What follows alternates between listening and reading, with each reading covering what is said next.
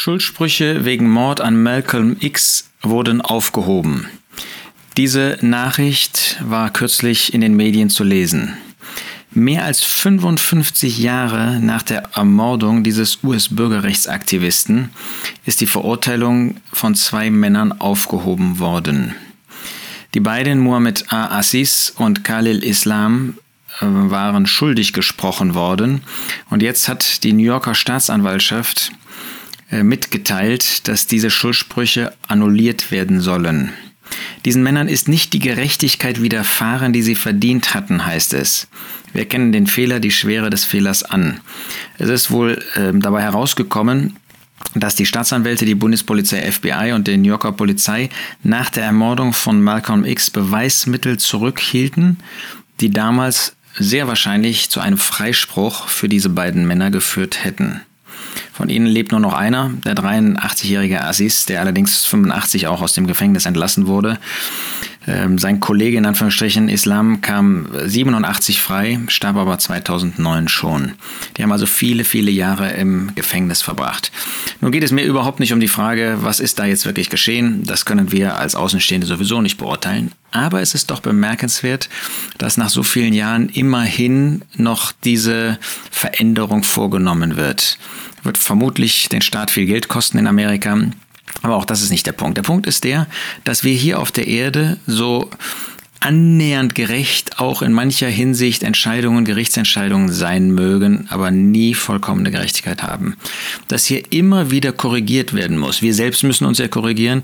Wir, die wir, sagen wir mal, Familienväter sind, die wir Verantwortung in der örtlichen Versammlung, Gemeinde, Kirche haben, ähm, wir müssen manche Punkte, die wir heute so gesehen haben, müssen wir morgen korrigieren und in der Gerichtsbarkeit erst recht. Es wird erst dann vollkommen gerecht zugehen, wenn der Herr Jesus als der große Friedefürst auf diese Erde kommt.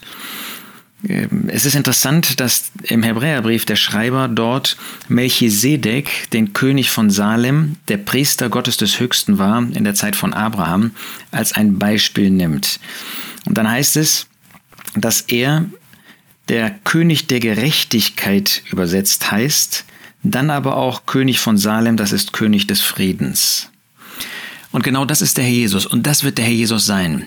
Ähm, wenn wir heute in vergleichsweise günstigen Lebensumständen unser Leben führen dürfen, dann ist das kein Vergleich zu dem, was dann passieren wird, wenn der Herr Jesus wiederkommt. Er ist wirklich der König der Gerechtigkeit und ist der König des Friedens.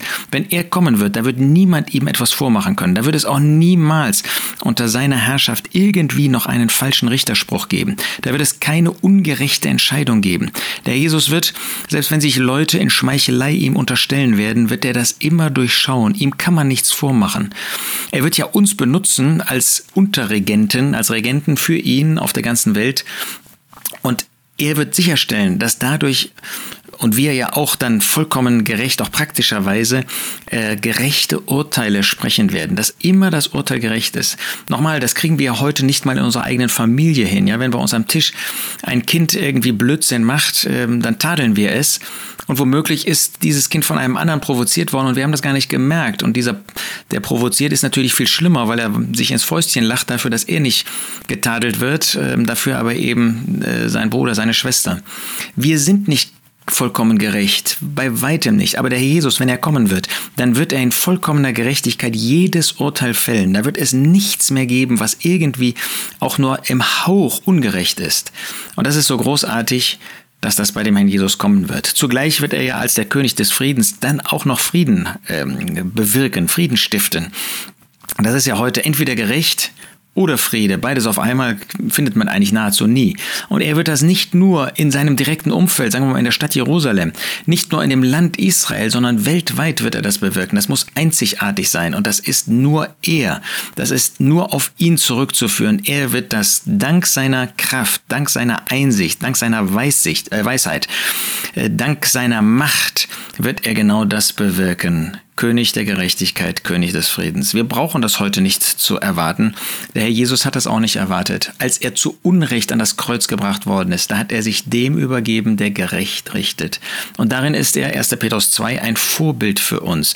Auch wir sollen, wenn wir Ungerechtigkeit erleiden, ähm, und das werden wir, früher oder später werden wir ungerecht behandelt werden, in dieser Welt, vielleicht in der Familie, vielleicht sogar in der örtlichen Versammlung, der örtlichen Gemeinde und darüber hinaus, dann sollen wir uns dem übergeben, der gerecht richtet.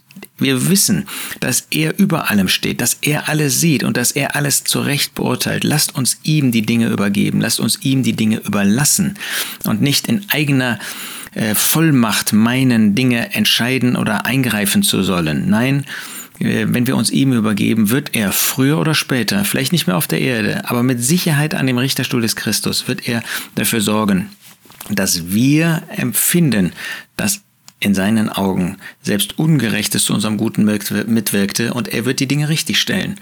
Und wir werden dann Lohn bekommen. Wenn wir dagegen heute schon unser Recht in Anspruch nehmen, wenn uns Unrecht geschieht, wenn wir versuchen, das irgendwie durchzuboxen, dann brauchen wir auf diesen Tag nicht zu warten und zu hoffen.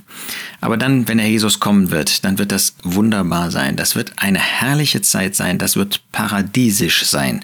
Und das hier auf dieser Erde. Darauf warten wir. Wir warten auf sein Kommen zur Entrückung. Aber wir warten auch darauf, dass er auf dieser Erde regieren wird, dass er den Platz bekommen wird, der ihm zusteht.